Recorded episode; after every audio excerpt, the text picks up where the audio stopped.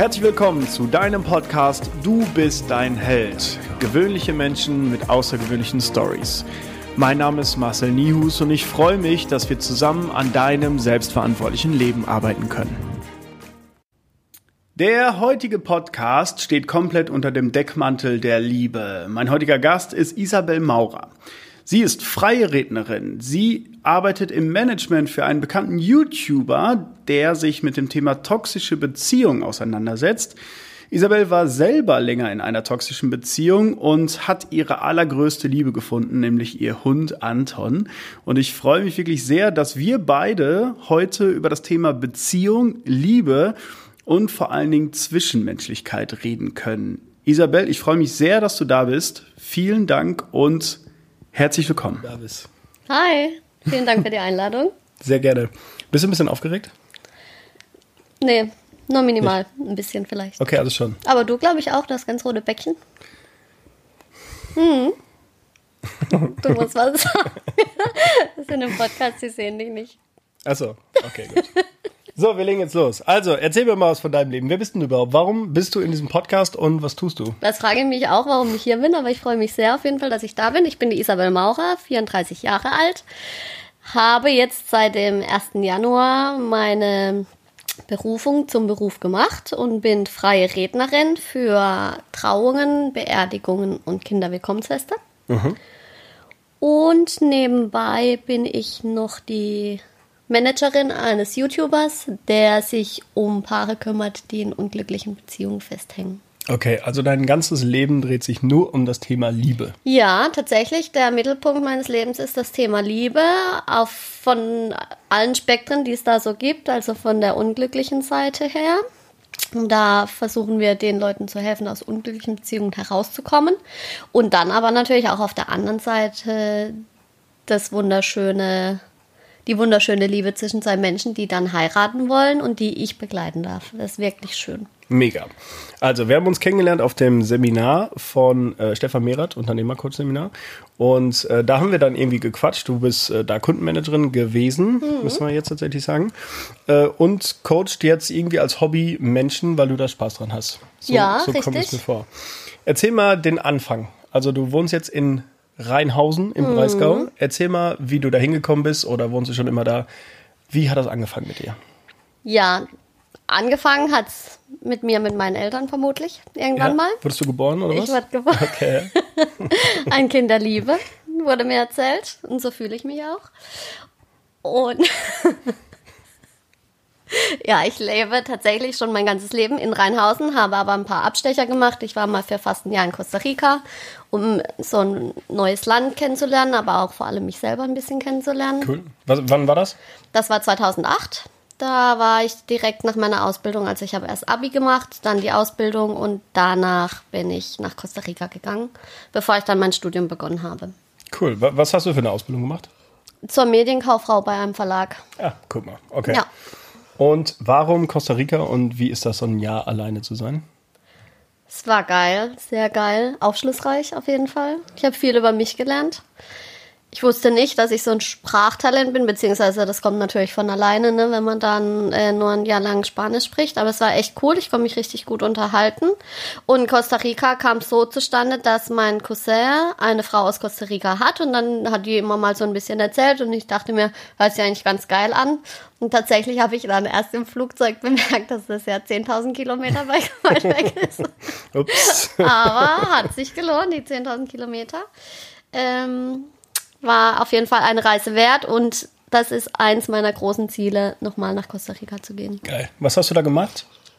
Ich habe zuerst war ich wollte ich eigentlich ein Praktikum machen in einem Medienunternehmen, hat ja gut zu meiner Ausbildung gepasst. Mein Spanisch war dann aber doch nicht so gut, wie ich dachte am Anfang und dann habe ich bin ich in die Sprachschule gegangen und habe von dort aus verschiedene Praktikas gemacht. Beispielsweise habe ich Englisch unterrichtet in der Schule. Ich war bei Rettet die Schildkröten, okay. habe Schildkröten nachts um drei ausgebuttelt die Eier und sie quasi auf die Seite gebracht. Ähm, damit die schlüpfen konnten und wir sie wieder zurück ins Meer bringen konnten. Und ich war bei einem TV-Sender und durfte damit als Praktikantin äh, für Interviews in der Sportabteilung und der Sport aus Costa Rica zu, besteht zu 99 Prozent aus Fußball. Fußball, ja, habe ich gedacht. Die waren sogar schon mal Jackpot bei für der mich. Weltmeisterschaft. Jackpot für mich. Aber nee, war cool, war witzig, war eine sehr, sehr coole Erfahrung, ja. Geil, cool. Ähm, jetzt warst du acht Monate da oder wie lange? Mhm, acht Okay. Monate. Was war so das, wo du sagst, krass, da erinnere ich mich am liebsten zurück aus der Zeit in Costa Rica? An sich gab es tatsächlich sehr, sehr viele Momente, an die ich mich gerne erinnere.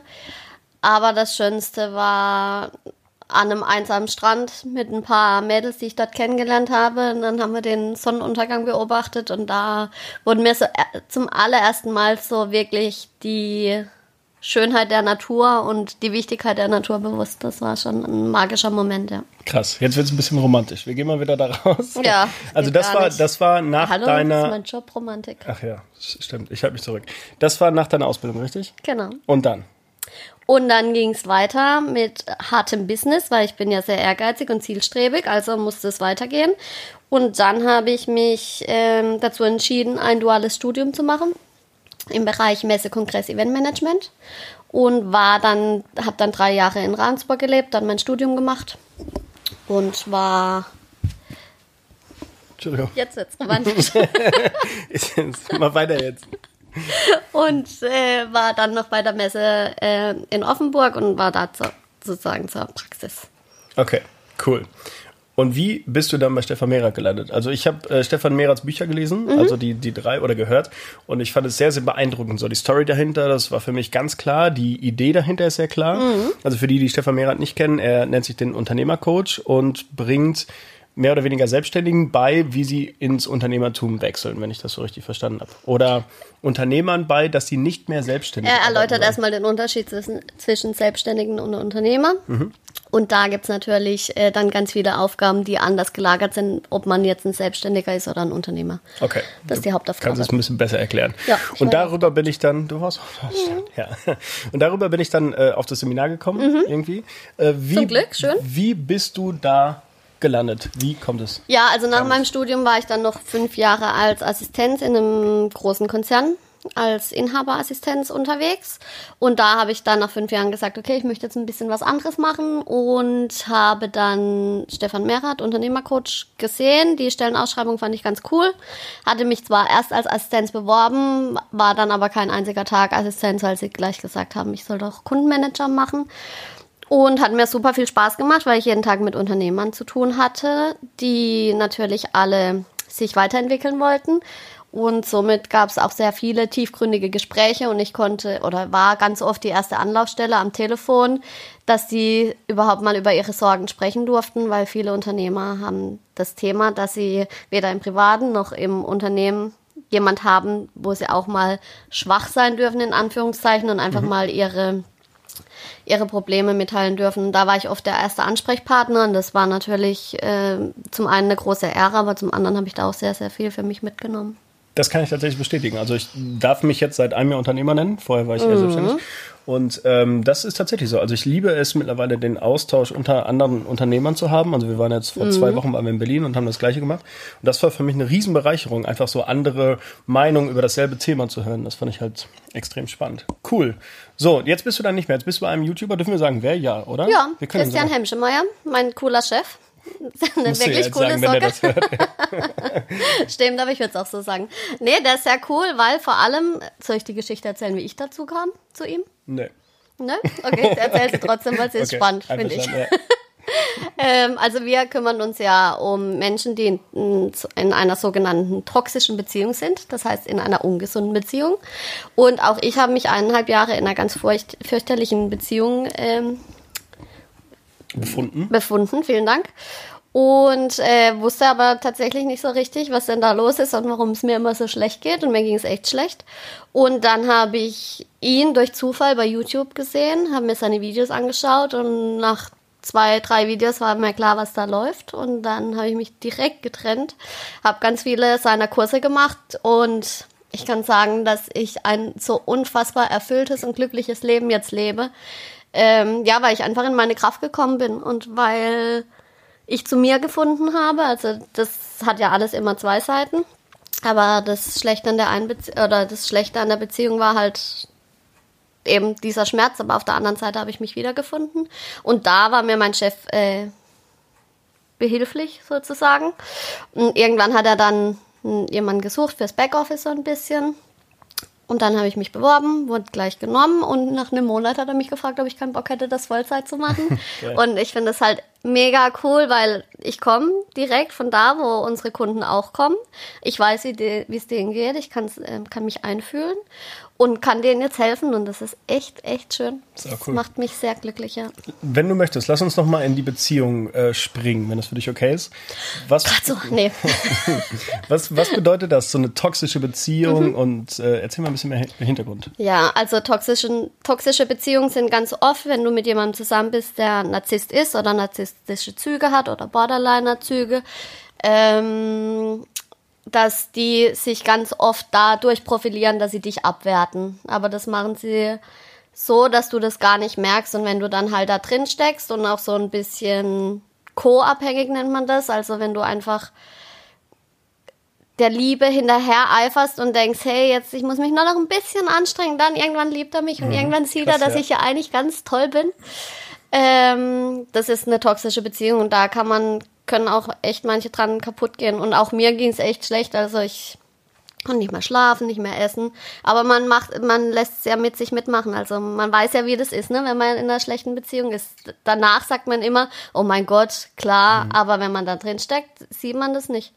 Und das Schöne an der Arbeit meines Chefes ist, äh, dass wir nicht diese Narzissten oder diese anderen in den Fokus rücken, sondern wir sagen, hey, okay, warum passiert mir das und warum ich, also warum ziehe ich solche Menschen in mein Leben? Irgendwas in mir muss da sein, irgendein Mangel oder ein Schmerz, der genau solche Personen anzieht. Und die, diesen Schmerz versuchen wir aufzudecken, beziehungsweise wir schauen einfach, dass wir die, der, die innere Programmierung umprogrammieren, mhm. um dann tolle Menschen anzuziehen. Sehr schön. Hast du das für dich gefunden? Also weißt du jetzt, warum du diese Menschen anscheinend irgendwie angezogen hast? Ja, dank meinem Chef. Also offensichtlich habe ich die schon immer angezogen. Also ich hatte schon mal so eine ähnliche Beziehung, lange, lange nicht so schlimm, aber ähnlich. Ähm, und jetzt weiß ich, warum das so war und habe das geändert und jetzt bin ich sehr guter Dinge, dass ich äh, jemand ganz Tolles in mein Leben ziehe. Süß. Mhm. Ähm, möchtest du erzählen, was Liebe es ist? Halt. was es ist oder was es war? Ähm, ja, also ich habe an sich, äh, oberflächlich betrachtet, ich, hatte ich eine wunderschöne Kindheit, aber einer meiner Elternteile, ist ja egal wer, ähm, hat in der in seiner ihrer Kindheit ein Trauma erlebt und hat da eine Mauer aufgebaut und hat niemand mehr so richtig an sich rangelassen. Mir war das nicht bewusst, aber als Kind spürt man das. Und jetzt, als ich so ein bisschen nachgefasst habe, kam das auch raus, dass es tatsächlich so ist.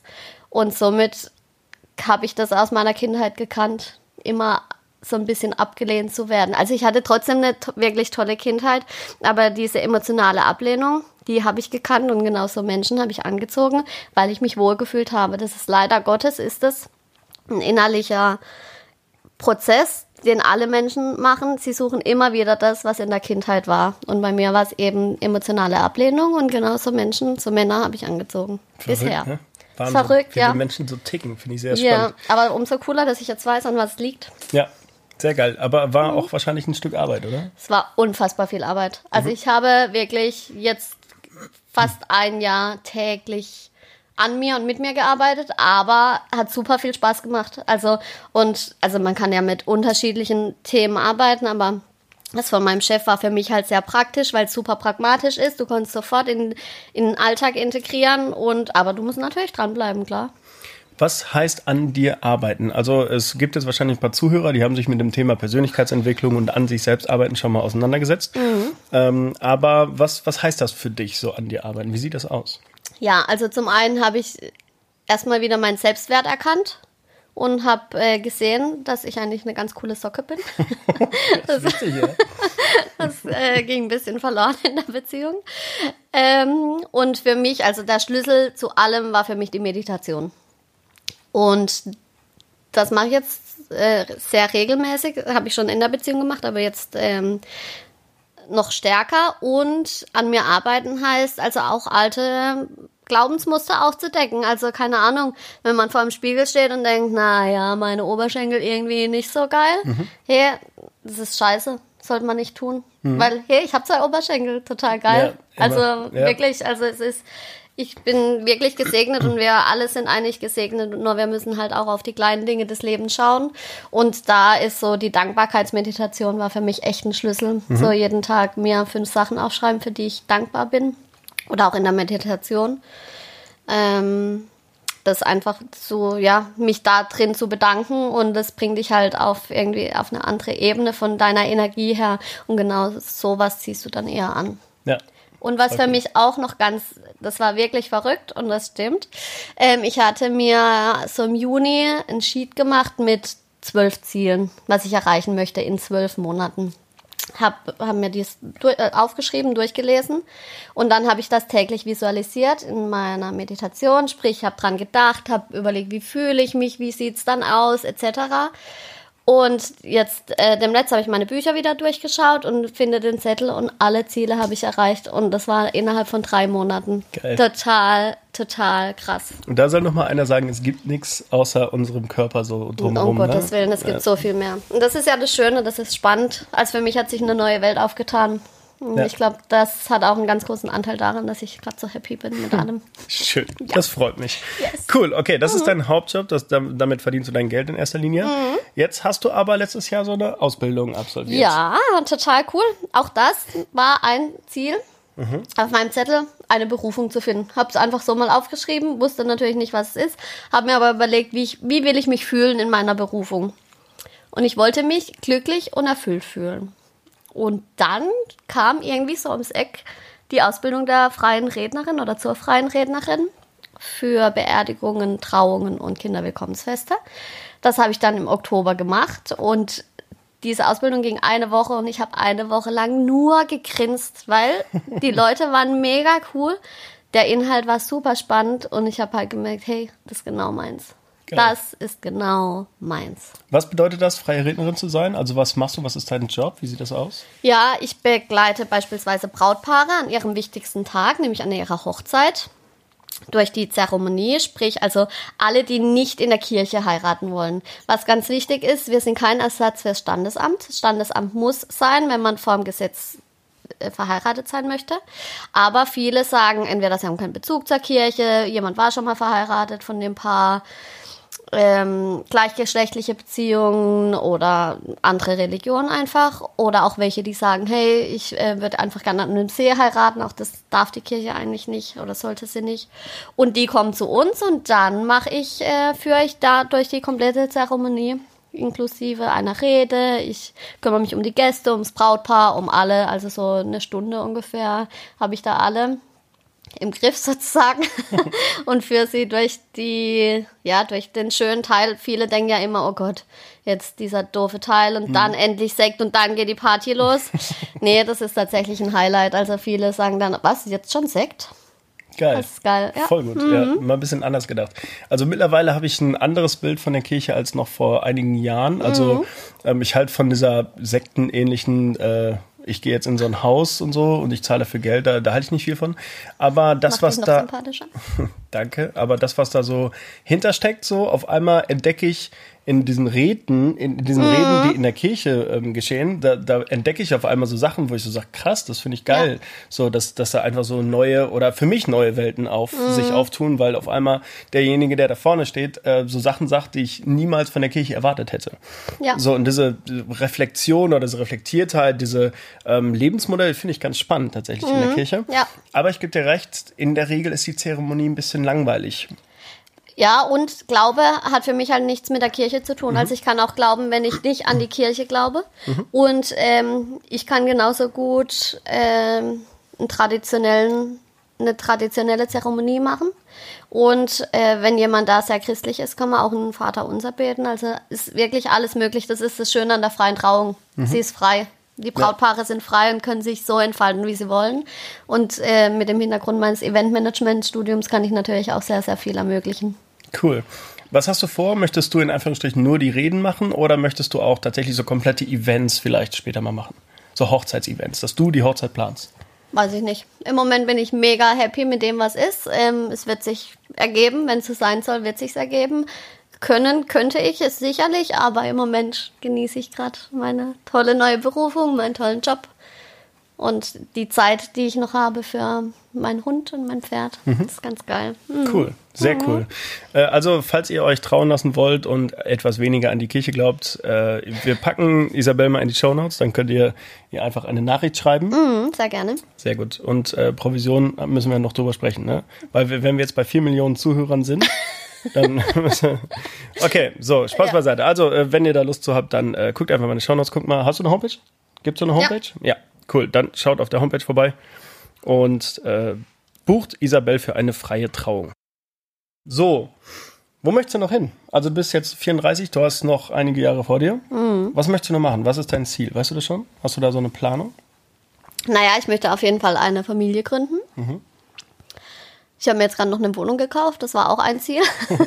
da ziehe ich, da ziehe ich jetzt dann bald ein. Und also ich bin ja ein riesengroßer Tierfreund und engagiere mich da für Tiere in Rumänien in einem großen Tierheim. Und generell möchte ich noch viel, viel mehr Tieren auf der Welt helfen, wie auch immer das aussehen wird. Ja. Geil.